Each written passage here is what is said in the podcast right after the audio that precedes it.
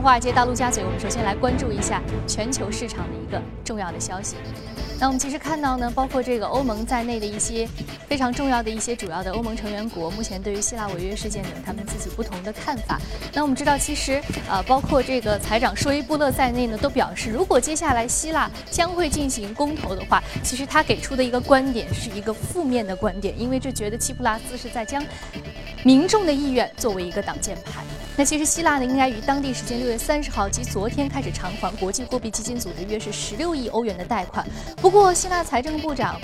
华鲁法基斯当天明确地表示，希腊三十号不会偿还这笔到期的贷款，但是呢，仍然希望与债权人达成协议。希腊媒体报道说，希腊政府仍然在与债权人对话，争取在最后一刻达成协议，避免希腊财政崩溃、债务违约，甚至是最终退出欧元区这样一种不可挽回的情况。那根据外媒的消息，希腊副总理昨天表示，已经向 IMF 递交请求，希望能够推迟偿还昨天到期的十六亿欧元的欠款。希腊总理府当天还发表声明说，希腊政府。建议和欧洲稳定机制达成为期两年的协议，为避免违约甚至退出欧元区做出最后的努力。不过，IMF 发言人表示还没有确认是否收到推迟申请。他指出，希腊目前已经是处于违约了，并且只有清除违约的情况才能够获得 IMF 的融资。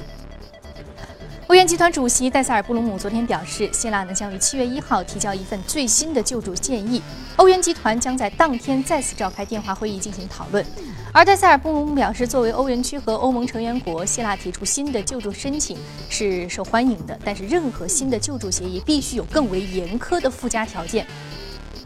因此啊，希腊政府的政治立场需要做出改变。野村证券发布的最新研究报告指出，希腊是一个经济体量相对很小的国家。如果说希腊退出欧元区，只会对于亚洲个别国家造成严重的冲击。这其中呢，野村证券认为马来西亚受影响的可能性是最为严重的，因为马来西亚对于欧洲银行的负债相对比较高。那今年的资金呢，也一直在撤离马来西亚。此外呢，印度尼西亚也相对比较脆弱，其融资缺口占 GDP 的百分之三点九。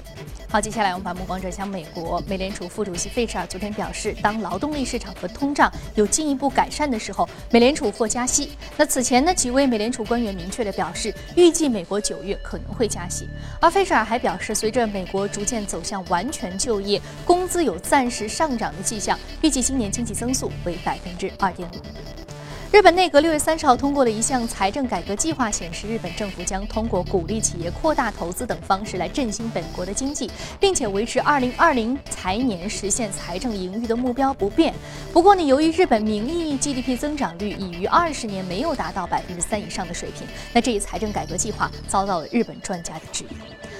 好，刚刚我们纵览了宏观方面的消息啊，那么今天呢，其实还有非常重要的一个消息，就是伊核问题谈判。那在接下来的宏观的层面，我们将来重点说一说这方面的话题。好，接下来我们再来关注到的是美股隔夜三大指数的一个涨跌幅变化，我们通过盘面来了解一下。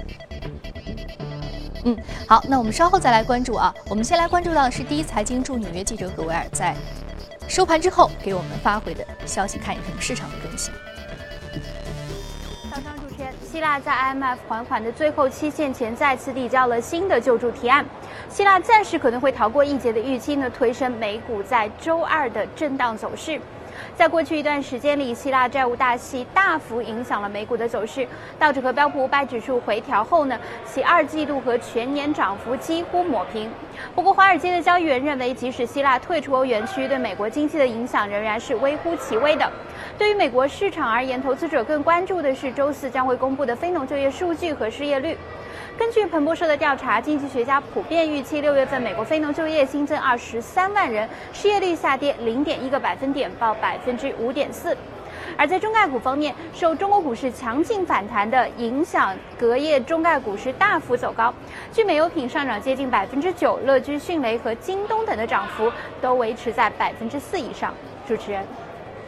给我们带来有关于宏观方面的消息以及中概股方面的一个最新的评论。好，这里是正在播出的《从华尔街到陆家嘴》。刚刚我们说到了伊核问题谈判，目前也是非常重要的国际事件。除了希腊之外，啊，伊核问题谈判包括给油价，也包括给整个金融市场带来一定的影响。我们接下来在节目的一开始，首先来说一说这个话题。好，马上进入到今天的《从华尔街到陆家嘴》。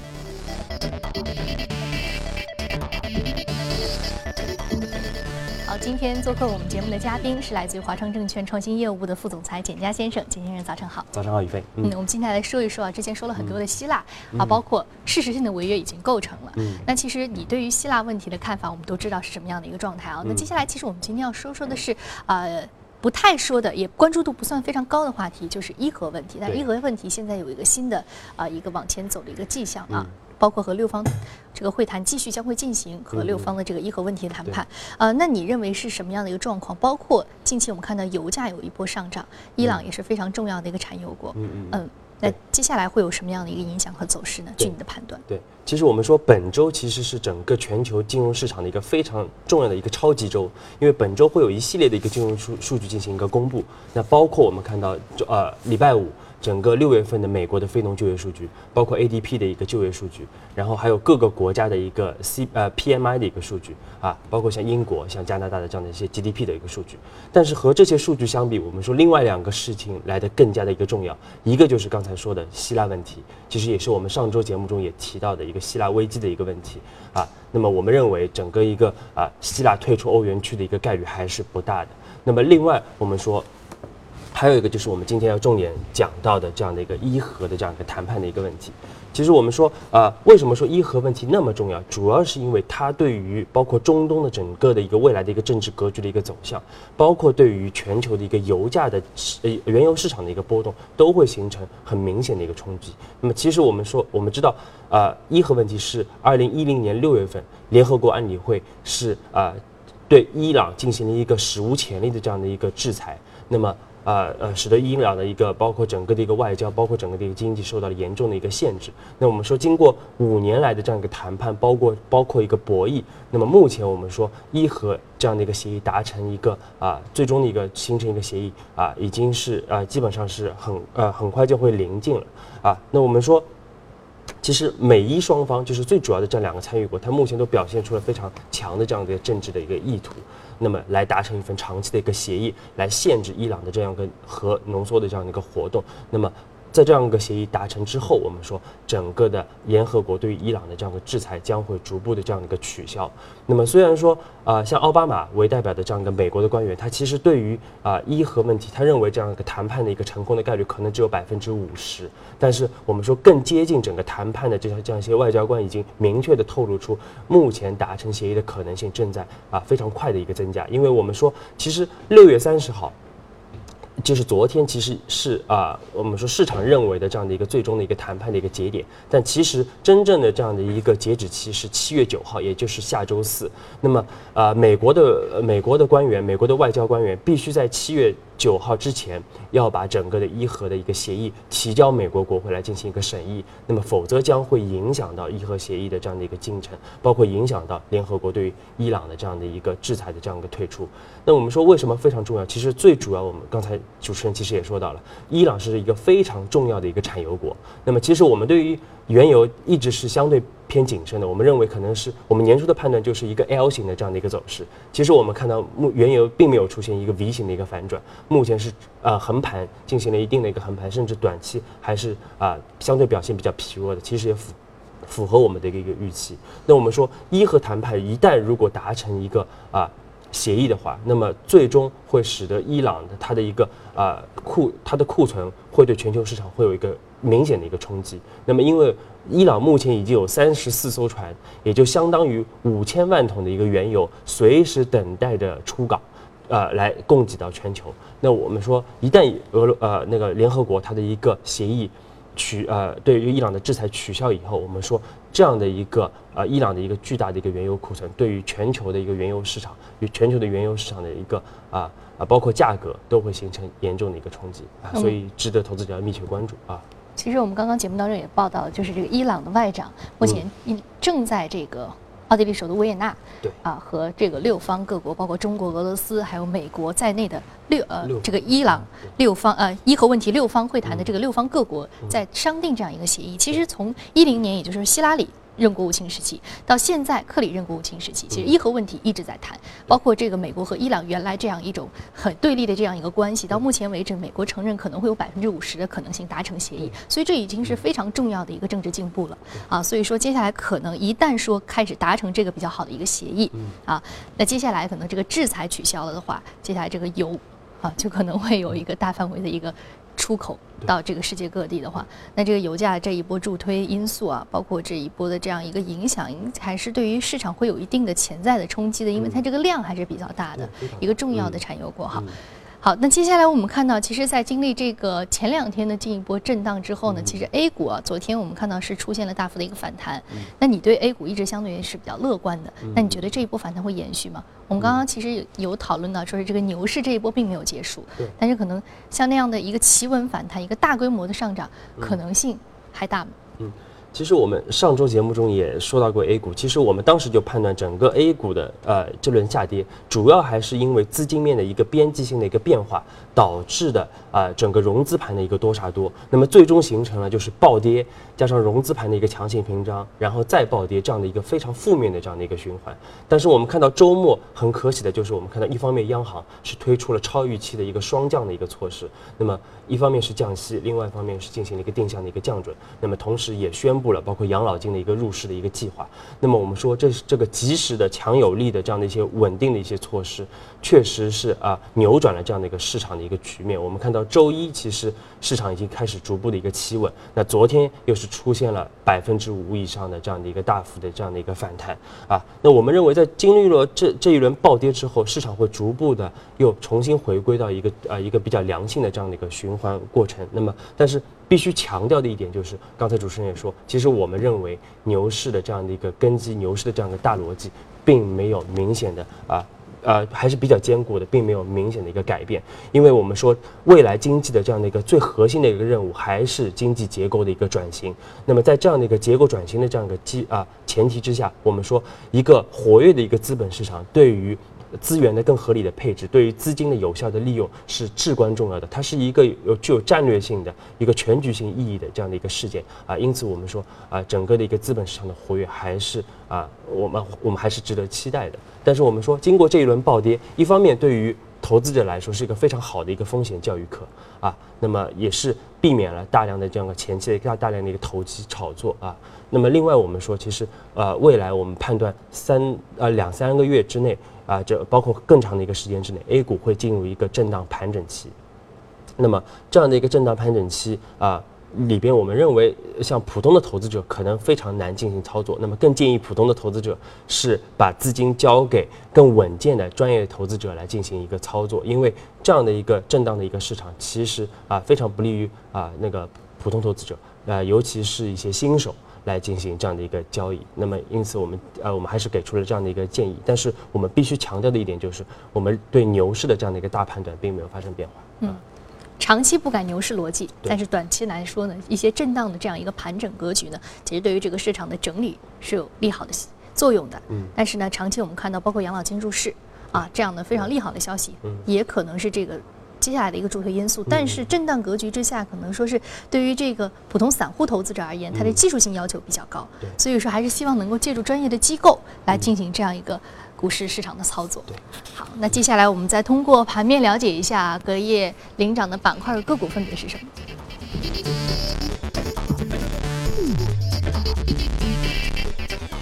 者服务、博彩度假村、研究服务、民航和工业设备是领涨的板块。我们再来关注到的是个股方面，个股方面包括券商、投行、生物技术及应用软件是领涨的个股。我们首先关注到的是排名第一的是 RCS 资本，是券商投行行业的，上涨幅度百分之二十八点零九，目前的价格是七点九九。美元每股啊，公司是与优先级债务人达成了调整融资杠杆比例的协议。那我们看到这融资融券这个话题，近期 A 股市场上这个在这一波盘整当中也是大家说的比较多的。对啊，那今天选择这一只个股是不是也与这有关？对嗯，RCS 它其实是一个比较典型的一个呃投行券呃券商券商机构。那么它其实总部是位于纽约州，那么是一家综合性的这样的一个金融。是和盈透比较类似。呃，对，和盈透它也有一些网上的一些交易的操作。那么主要也是针对于一些散户的投资者来提供整个券商包括投行类的这样的一个服务。我们看到昨天的一个大幅的上涨，上上涨百分之二十八，主要也是因为和啊第一、第二债权人那么是达成了一个协议，那么调整了它的一个融资的一个一个呃一个方式啊，那么这也我们说也有利于我们说公司的一个更灵活的这样的一个管理，那么也有利于更好的实现整个股东的这样的一个回报啊。那其实我们说去年我们就重点推荐整个券商板块，那么我们认为是这轮牛啊呃，那么整个去年九月份开始，整个券商有非常不错的这样一个表现，但是我们说随着这一轮快牛。也就是牛市第一波这样的一个快牛的这样的一个结束，我们认为券商板块它的一个弹性的这样的一个优势正在逐渐的一个消失。但是我们说，通经过一定的一个盘整啊，随着下半年包括像深港通的一个开通啊，像那个呃，包括资资产证券化的这样的一个逐步的一个实现啊，包括我们说今天的一个基金互认啊，中港两地基金互认，对，对，还有注册制的这样的一个推出，那么。中长期来说，我们说都还是有利于这个券商板块的一个发展的。那么啊，也值得投资者去密切关注未来啊，券商板块可能在经过一定的调整之后，会重拾一波升势。嗯。我们刚刚看到这些利好都是我们一直在说的，包括注册制，包括中港两地基金互认，包括深港通等等啊。这些这一波利好对于券商板块还有这个投行业务板块是无疑是利好非常的明显啊。好，非常感谢简佳先生这一波给我们提示了一下券商板块、投行板块值得关注的一些要点。接下来我们来两组最新的全球公司资讯。首先来关个关注到的是空客，空客公司与中国方面的达成协议，将向中国出售多达七十五架 A330 型的客机，价值一百八十亿美元。另外呢，空客与中国的谈判还涉及在中国设立新基地的计划，该基地将主要负责 A330 客机的组装和喷漆。美国第二上诉巡回法庭裁定，苹果与五家出版商合谋抬高电子书的价格的罪名成立，苹果需要向消费者及代理律师。赔偿四点五亿美元。根据日本媒体消息，Sony 将会通过公募增资以及发行新股认购权、公司债等等方式，最多筹资四千亿日元，重点投资具有优势的图像传感器业务。由于业绩复苏和股价走高，加之电子业务的整顿已告一段落，Sony 将确保长期资金，以期实现再次增长。美国食品巨头康尼格拉食品公司周二宣布，计划退出陷入困境的私标食品的业务。康尼格拉二零一三年以五十亿美元收购了 Rayhan，成为了美国最大的私标食品制造商。但是呢，在整合过程当中遇到了巨大的问题，已将这项业务的价值减记了二十亿美元。好，我们简单的浏览了一下全球公司资讯之后，我们再回到资本市场聊一聊值得关注的个股和板块分别是什么？通过盘面来了解一下。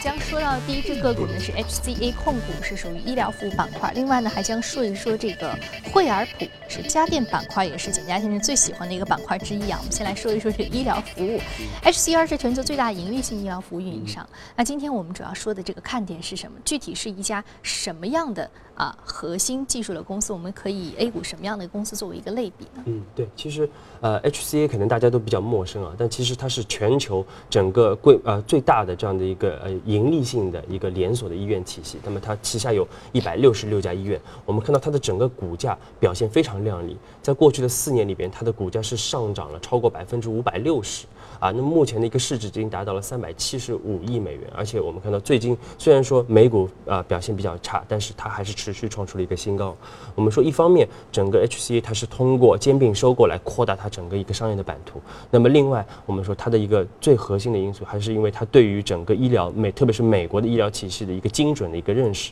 使得它的整个运营效率和盈利能力都是远远超出同行的啊。那我们说，其实呃，我们一直说国内的整个医疗体系它的一个经营效率和运营能力是比较差的。那么这就是我们为什么一直提示说啊，国家要大力的去扶持，包括像医疗信息化啊，包括像医药电商的这样的发展，那么就是为了倒逼整个国内的一个传统的一个医疗体系进行一定的一个改革。那么通过这样的一个改革。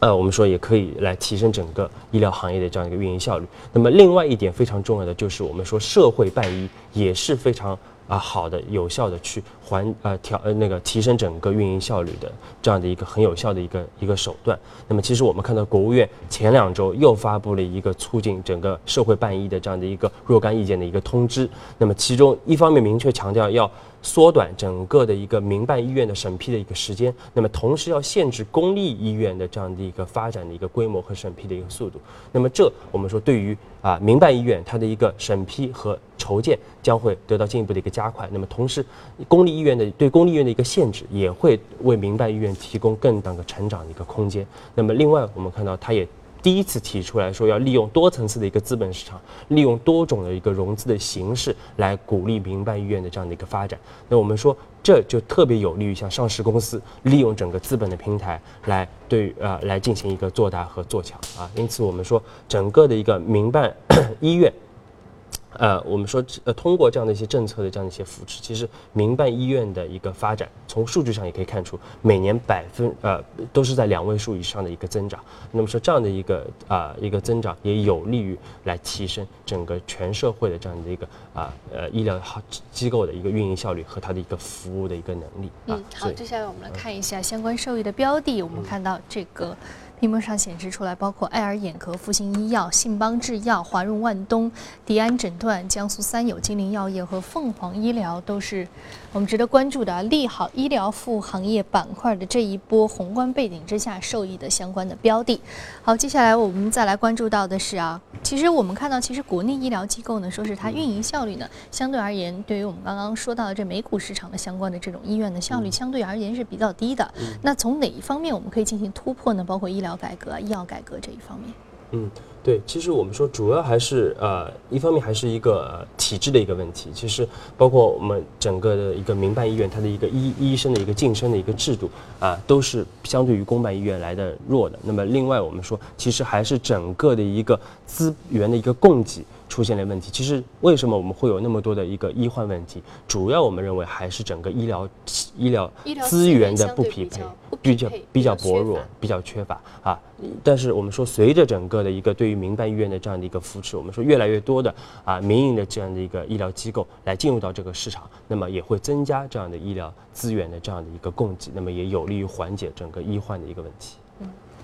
那接下来我们再来关注到另外一只个股啊，是来自于这个家电行业的惠而浦。惠而浦，我们看到它的这个呃家电板块隔夜呢是微幅下挫了百分之零点四一。那其实说到家电板块，今年一直以来你是强推的一个板块，这一波。疯狂的大跌的过程当中，你重点推向家电啊、地产、银行比较好的一个抗跌性啊，特别是我们说的银行。那像这个家电龙头，比如说这个格力电器，其实几乎是啊没有什么太多这个下挫幅度的。那你是不是依然觉得家电板块，无论说是在接下来这个牛市的继续的延续当中，嗯啊，还是说啊可能会有的这一波震荡的格局当中，都是比较好的一个配置标的呢？对对，其实我们隔三差五都说到家电板块，那么之前它是有一个比较稳健的这样的一个上涨，那么最近的一个。暴跌中，整个家电板块又体现出非常好的这样一个防御性啊。那我们说，其实我们刚才也说了，其实呃这波快牛基本上结束。那么通过这个呃，因为这个暴跌之后，其实虽然说整个牛市的格局没有改改变，但是市场整个的一个风险偏好会出现短期的一个降温。